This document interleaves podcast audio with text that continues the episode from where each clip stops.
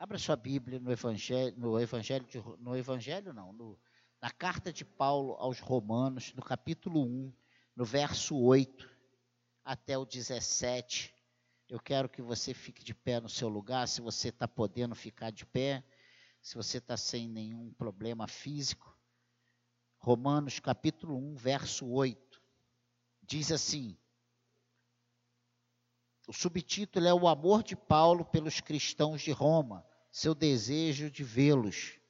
Primeiramente, dou graças a meu Deus, mediante Jesus Cristo, no tocante a todos vós, porque em todo o canto, a todos, não, porque em todo o mundo é proclamada a vossa fé. Meu Deus, não, para.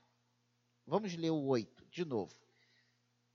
Primeiramente, dou graças a meu Deus mediante Jesus Cristo, no tocante a todos vós, porque em todo o mundo é proclamada a vossa fé. Porque Deus, a quem sirvo em meu espírito, no evangelho de seu Filho, é minha testemunha de como incessantemente faço menção de vós. Em todas as minhas orações, suplicando que, na algum tempo, pela vontade de Deus, se me ofereça boa ocasião de visitar-vos. Porque muito desejo ver-vos, a fim de repartir convosco algum dom espiritual, para que sejais confirmados. Isto é, para que em vossa companhia reciprocamente nos confortemos por intermédio da fé mútua, vossa e minha. Porque não quero, irmãos, que ignoreis que muitas vezes me propus ir ter convosco, no que tenho sido até agora impedido, para conseguir igualmente entre vós algum fruto, como também entre os outros gentios pois sou devedor tanto a gregos como a bárbaros, tanto a sábios como a ignorantes. Por isso, quanto, quanto está em mim, estou pronto a anunciar o evangelho também a vós outros em Roma. Pois não me envergonho do evangelho, porque é o poder de Deus para a salvação de todo aquele que crê primeiro do judeu e também do grego, visto que a justiça de Deus se revela no evangelho de fé em fé, como está escrito: o justo viverá por fé. Amém, igreja? Que o Senhor abençoe a leitura da Sua palavra, que o Espírito Santo de Deus fale ao nosso coração nessa meditação dessa noite. Amém? Pode sentar. Romanos é um livro que fala profundamente ao Filho de Deus, com exortações, ensinamentos e muitas formas de encorajamento e aprofundamento de nossa visão de Deus e seu plano para nós.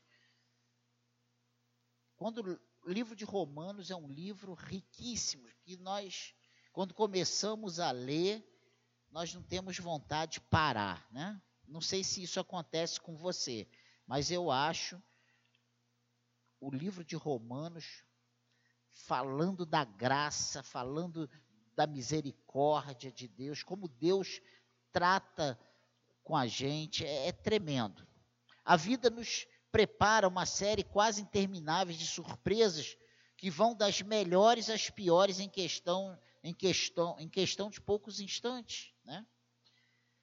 E numa boa parte de nossa existência vivemos sob preocupações e constantes sobressaltos, mesmo confiando em Deus e sua providência permanente. Deus está no controle de tudo. Nada, nada foge à sua soberania.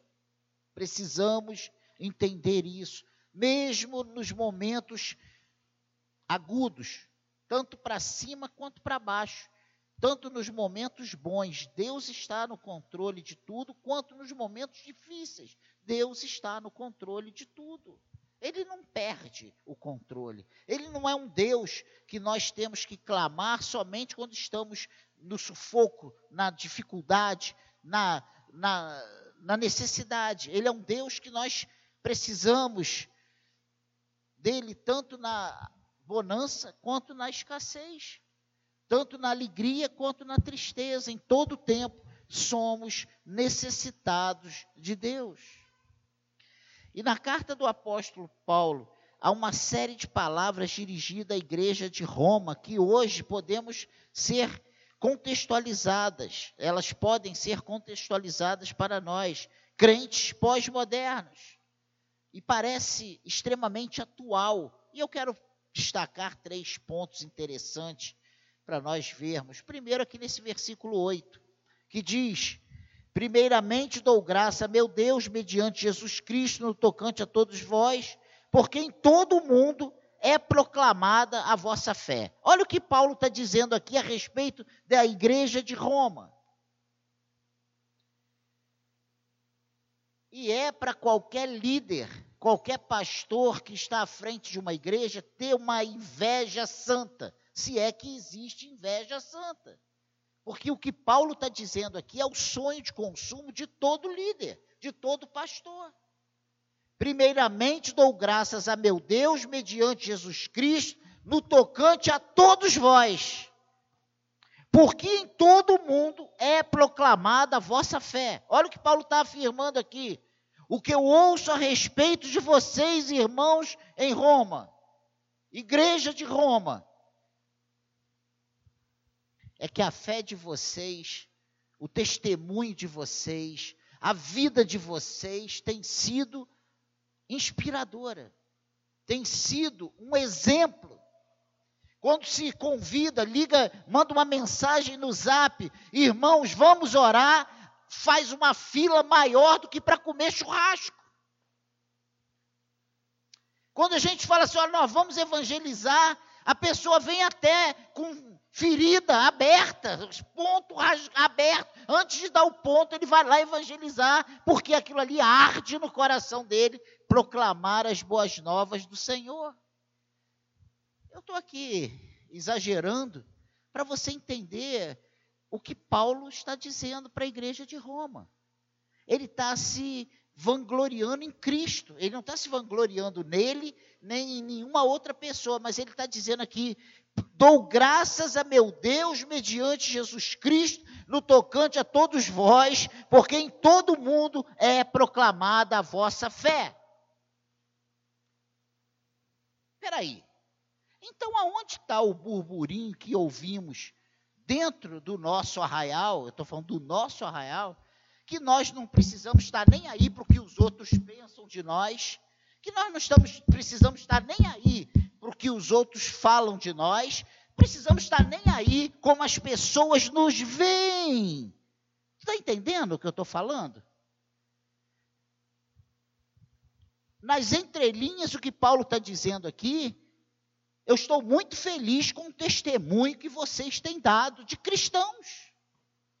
Vocês não têm feito apologia a bebidas, postando no Facebook mesas cheias de bebidas de todas as espécies. As reuniões que vocês fazem não são regadas a, a caipirinha, a caipivódica, a Smirnoff, a vodka, a, a, a chope. Não! Quando vocês se reúnem, vocês têm louvado a Deus, orado, e coisas tremendas têm acontecido porque vocês têm dado um bom testemunho. O que Paulo está dizendo aqui é que quando vocês postam no Facebook, no Instagram, vocês não postam palavrões, apologia a sexo, não andam postando fotos mostrando toda a sua nudez. Vocês são pessoas que têm glorificado o nome de Cristo através da vida e testemunho de vocês. É isso que Paulo está dizendo. Amém, igreja? Paulo nos fala que os cristãos de Roma passaram a servir de parâmetro de fé em todo o mundo. Em que pontos a nossa experiência cristã, pessoal, familiar e comunitária tem sido motivo de testemunho, mundo, de testemunho mundo afora? Pense nisso. Quando as pessoas falam de mim, de você, o que, que elas têm falado? coisas boas?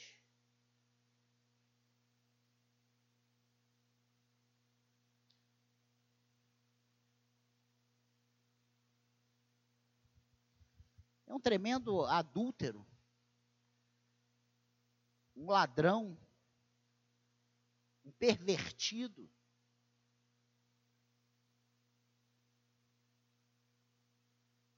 É isso que tem falado? Ou tem falado que nós temos sido servos do Senhor?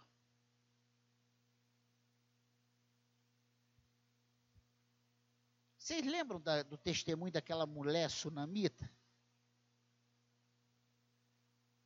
Lembra? Mulher sunamita. Lá em 2 Reis 4, 9, a respeito de Eliseu, a mulher sunamita combinou com seu marido de construir um quarto de hóspede para receberem melhor o profeta Eliseu, que passava por ali de tempos em tempos. E qual foi o argumento que ela usou com o marido? Vejo que este que passa sempre por nós é santo homem de Deus. Olha as palavras, se você for lá em 2 Reis 4, 9, a declaração que essa mulher sunamita tem a respeito de Eliseu é que Eliseu era um santo homem de Deus. O que se pode dizer de nós? Dentro nós somos santos. Mas e lá fora? E nas nosso, no nosso dia a dia? Nas nossas reuniões? nos, nas nossas comunhões, no nosso trabalho, na nossa casa. Amém? Como é o tratamento com seu marido, com a sua esposa? É de vaca para baixo? Ou é com respeito? Entende? Nossa vida precisa ser o termômetro de transformação de tudo ao nosso redor, a ponto de ouvirem de nós, em todo mundo, que individualmente representa em todas as partes onde somos conhecidos. Esse todo mundo aqui não é para você estar tá lá nos Estados Unidos e olha, lá no Brasil, lá na rua Salvador Pires, 108, tem um homem lá. Não, mas esse todo mundo aqui, para nós, é uma expressão que, a, que precisa abranger todas as pessoas que nos conhecem, que sabem quem somos. Amém? Amém, igreja? Por que que Deus, por que que nós estamos meditando nesse texto hoje? Porque nós não somos perfeitos, não estamos sendo os melhores exemplos de testemunho, e eu me coloco, me incluo nisso, mas temos todas as condições de darmos uma mudança, uma reviravolta na nossa vida, para que a partir de hoje sejamos melhores do que fomos até então. Ou não? Todos nós, começando por mim e terminando lá no Leandro, que é o último lá atrás, todos nós temos a partir de hoje condições de mudarmos o nosso comportamento, o nosso posicionamento, as nossas atitudes e sermos irrepreensíveis, como diz a palavra de Deus que precisamos ser no nosso procedimento, na nossa palavra, nas nossas atitudes. Amém, igreja? Amém? Não é para a gente sair daqui frustrado, ai meu Deus, eu estou tão constrangido porque eu falei, eu falo um palavrãozinho quando eu dou uma tropeçada, em vez de, um, quando eu chuto uma pedra que está um paralelepípedo, em vez de sair glória a Deus, sai um palavrão. Ai. Mas a partir de hoje eu vou mudar isso. Eu quero a partir de hoje me preocupar com de como as pessoas vão me ver. E eu confesso que essa linguagem mundana, maligna, satânica tem entrado muitas vezes até na minha vida. De achar, ah, ninguém tem nada com isso. Ninguém, eu, eu não tenho que dar satisfação para ninguém. Isso é coisa lá do mundo que está entrando dentro da igreja e a gente está se alimentando dessas porcaria e a gente está se contaminando e a gente está. Isso é uma estratégia maligna para a gente ficar diferente de Cristo. Amém, igreja? A segunda coisa interessante, a primeira é que a nossa fé precisa ser reconhecida por todos que nos conhecem, que, que convive com a gente. Aonde a gente chegar, nós precisamos afirmar a nossa fé e a nossa vida precisa ser um testemunho vivo de quem somos. É que o nosso testemunho precisa encorajar os demais irmãos. As outras pessoas precisam olhar para nós e almejar e desejar ser parecido com a gente. Pensa nisso. Ah, e o fulano, ih, Deus me livre ser parecido com Daniel, Deus me livre. Eu fazer isso para ficar igual ele?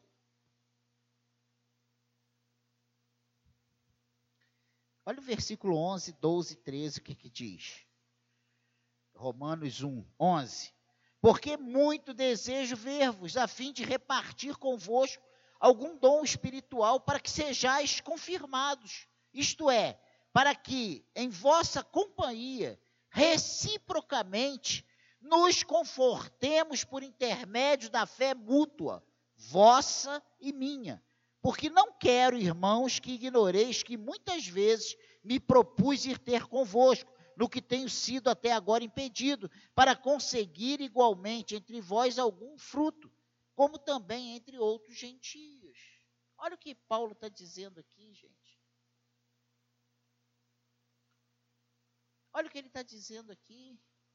Que ele anseia compartilhar com a igreja de Roma e trocar experiências e abençoar e ser abençoado.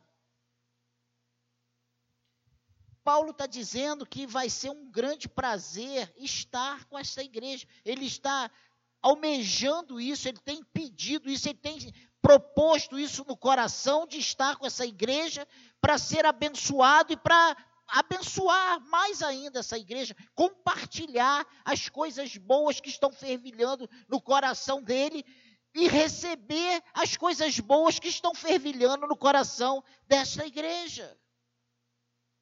A minha pergunta é: o que nós temos compartilhado com as pessoas?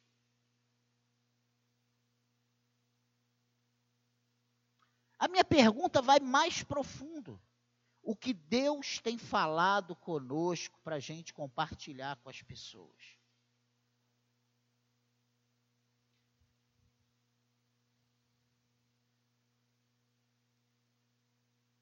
Qual tem sido a motivação das pessoas estarem perto de nós ou não estar perto de nós? Pense nisso.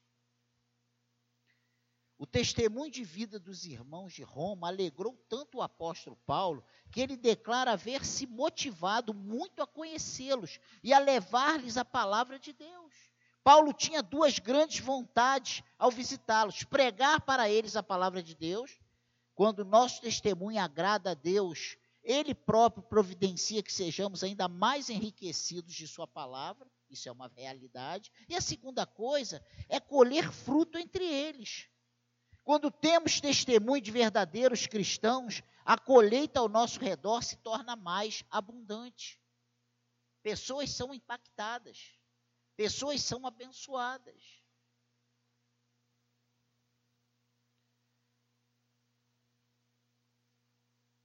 E mesmo que outros colham os frutos de nossa vida, eles serão depositados aos pés do Senhor. E eu não estou aqui dizendo que temos que sair recolhendo e mostrando que eu fiz isso. Ó, oh, eu já produzi dez. Não. Isso é algo natural. E o fruto que, que, que plantamos e colhemos é para o Senhor. Amém, igreja? Paulo não se importou com os impedimentos, mas perseverou em conhecer os irmãos e trocar bênçãos com eles. Então, é uma, é uma, uma palavra de alerta para nós. que a nossa vida, os nossos encontros, que as pessoas que convivam conosco, que sejam coparticipantes de bênçãos que Deus tem nos concedido. Coisas boas que Deus tem feito. Coisas que Deus tem nos ensinado. Experiências que Deus tem nos proporcionado. Mas hoje nós estamos na vibe do mundo e a gente tem falado de quê? Política. A gente tem falado de quê? Desemprego, dívidas, inflação e doença. Se você parar e pensar, vê se a nossa maioria de conversa não é isso aí. É insatisfação dentro de casa, é, é, é frustração, é decepção, é problemas, é enfermidades, é doenças, né? é, é, é, é sofrimento de pessoas que nos cercam. E a gente tem falado muito pouco do que Deus tem feito em nós e através de nós.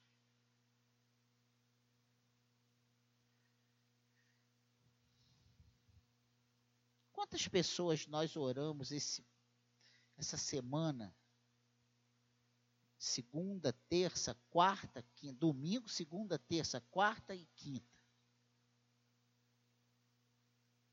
Chegaram perto de nós doentes e nós oramos por essas pessoas. Quantas pessoas chegaram lamentando que estavam endividadas, que estavam passando por, por, com risco de ser, ficar desempregado, e a gente abriu a nossa boca, abrimos a palavra ou a nossa boca e falamos das promessas de Deus, do que Deus tem preparado para nós. Amém, igreja? E a terceira e última, último ponto para nós irmos para casa, está aqui nesse versículo 17, quando ele diz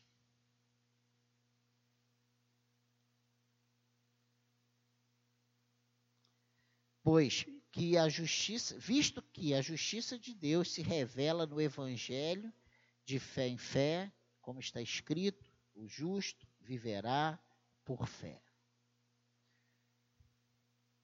Essa palavra, ela também nos encoraja a viver pela fé. O que é fé? Não é a certeza de coisas que não se vê, mas se esperam, né? Não é isso? O que, que é mesmo a definição de fé?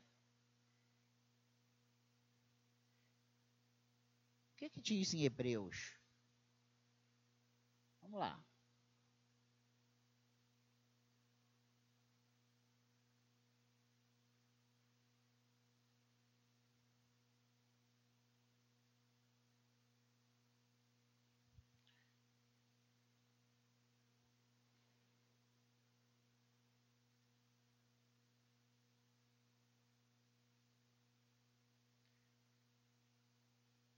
Ora, a fé é a certeza de coisas, Hebreus 11, a fé é a certeza de coisas que se esperam, a convicção de fatos que se não veem. Então, não é coisas que não veem, mas se esperam.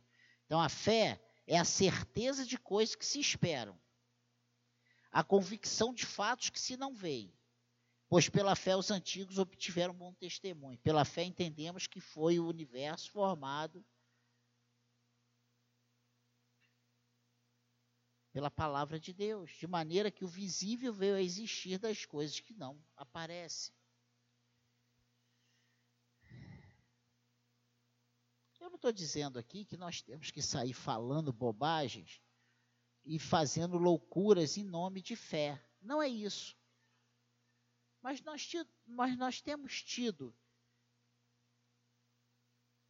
certeza das coisas que nós esperamos. O que nós esperamos?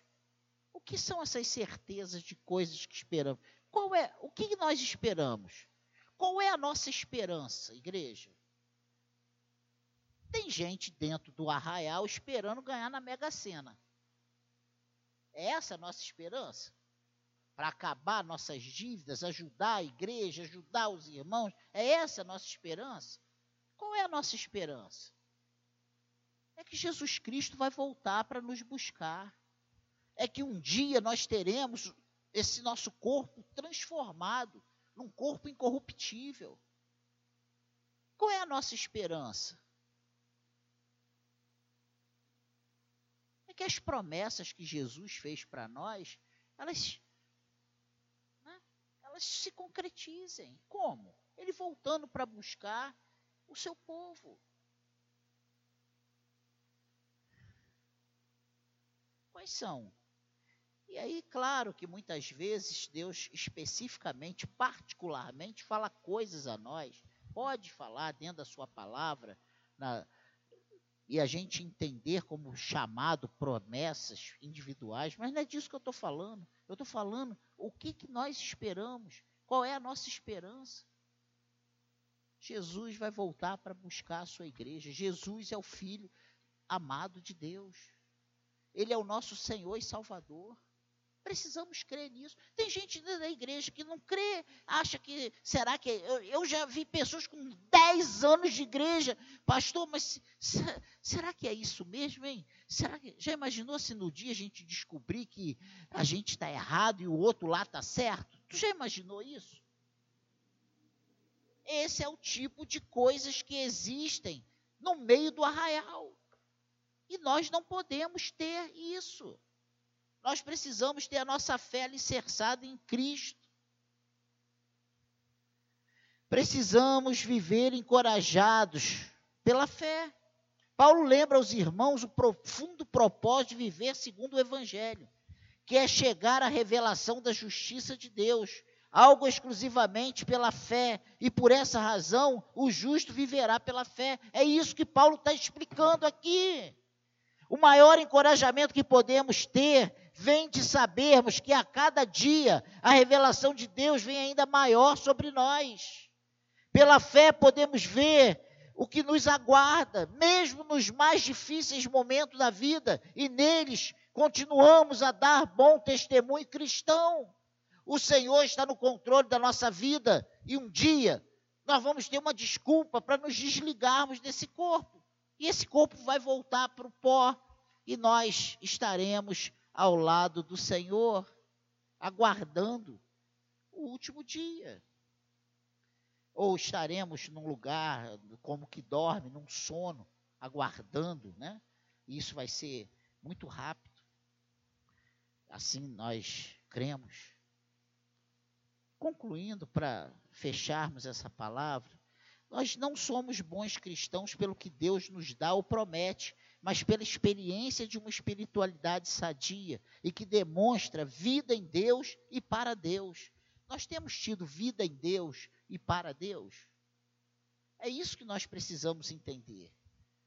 Nós muitas vezes temos sido muito críticos com as pessoas e apontamos o dedo, mas não olhamos para nós mesmos e, e, vemos como estamos vivendo uma vida, sabe, à margem, a quem daquilo que Deus tem prometido para nós. Nós não somos o povo para viver na murmuração e na reclamação, ó oh, vida, ó oh, céus, ó oh, azar. Se a palavra de Deus diz que nós somos o cordeiro com Cristo, sacerdócio real, nação santa, povo eleito, para que para viver exclusivamente, né? um povo exclusivo de Deus. Olha só, E agora? A nossa expectativa deve ser sempre a de agradar a Deus pelo amor despertado em nós por Ele mesmo.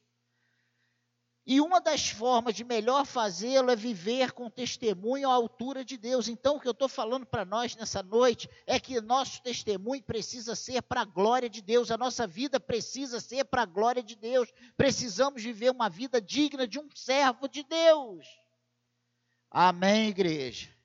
Isso é para nós nos alegrarmos, porque o Deus que nos chamou é o mesmo Deus que vai nos ajudar, nos dar força para continuarmos a viver nessa caminhada, nesse mundo mal, com tanta má notícia, com tanta coisa trabalhando contra. Mas nós nos mantermos firme nas suas promessas, firme na palavra de Deus, firme na, na, na, nossa viva esperança, que é Cristo, é a sua volta, é, é, é o desfecho final que tem preparado para nós, os que amamos a Deus. Com isso, muitos poderão ouvir de Deus por nossa causa, como aconteceu com os de Roma. E eu tenho cansado de falar isso. Nós temos testemunho para dar. A questão toda é que nós temos sentado em cima dos nossos testemunhos, nós temos fechado os olhos para as coisas boas que Deus tem feito por nós, e nós temos nos calado, e nós temos nos alimentado de coisas, de restos desse mundo. Essa é a verdade. A minha, a minha, a minha o meu intuito nessa noite é que nós entendamos o que a palavra de Deus está falando e que despertemos para vivermos uma vida digna de um servo de Deus. Mulheres, amem e sejam submissas aos seus maridos. Maridos, ame sua igreja, sua esposa como Cristo amou a igreja. Valorize o teu casamento. Valorize tua casa. Dê bom testemunho. Se posicione como servo de Deus.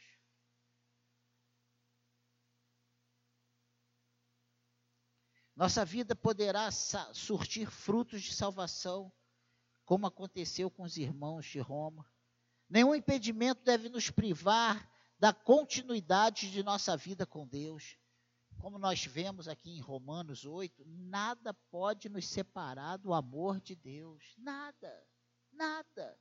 Ah, pastor, eu estava muito bem, mas o senhor não sabe a luta que eu entrei. Mais razão para você estar junto de Deus. Nenhum motivo para você abandonar a sua fé, abandonar Cristo, negar sua fé. Mais razão temos de continuar na nossa caminhada, firmes na esperança de que um dia tudo isso vai passar. Firme na esperança que um dia o nosso trabalho será galardoado pelo próprio Cristo.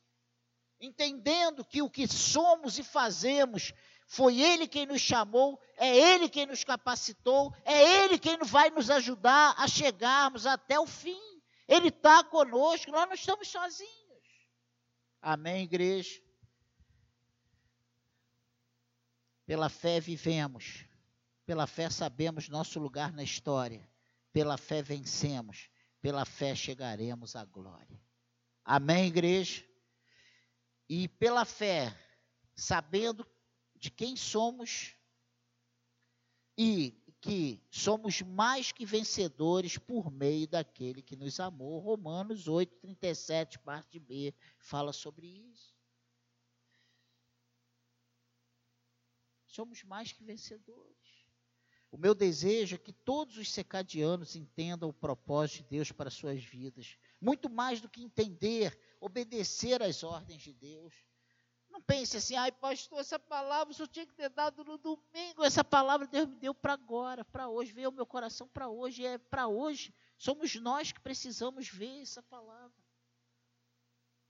E eu falei uma coisa na oração terça-feira. Que nós sejamos lenha. Lenha, não lenha. Que nós sejamos brasas vivas nas lenhas que sentarão aos nossos lados no, na quinta, no domingo, na quinta, no domingo, na quinta, no domingo, porque uma brasa viva, ela pode incendiar uma lenha. Ah, pastor, mas a igreja está tão. Você tem orado? Jovem, adolescente, tem orado para Deus mandar jovens? Você tem orado? Você tem convidado adolescentes para vir para a igreja? Jovens para vir para a igreja? Adultos, você tem convidado adultos para vir para a igreja? Idosos, se tem combinado. Não, essa é a questão. Vamos orar e vamos trabalhar. Vamos incendiar. A igreja não está como você queria que estivesse.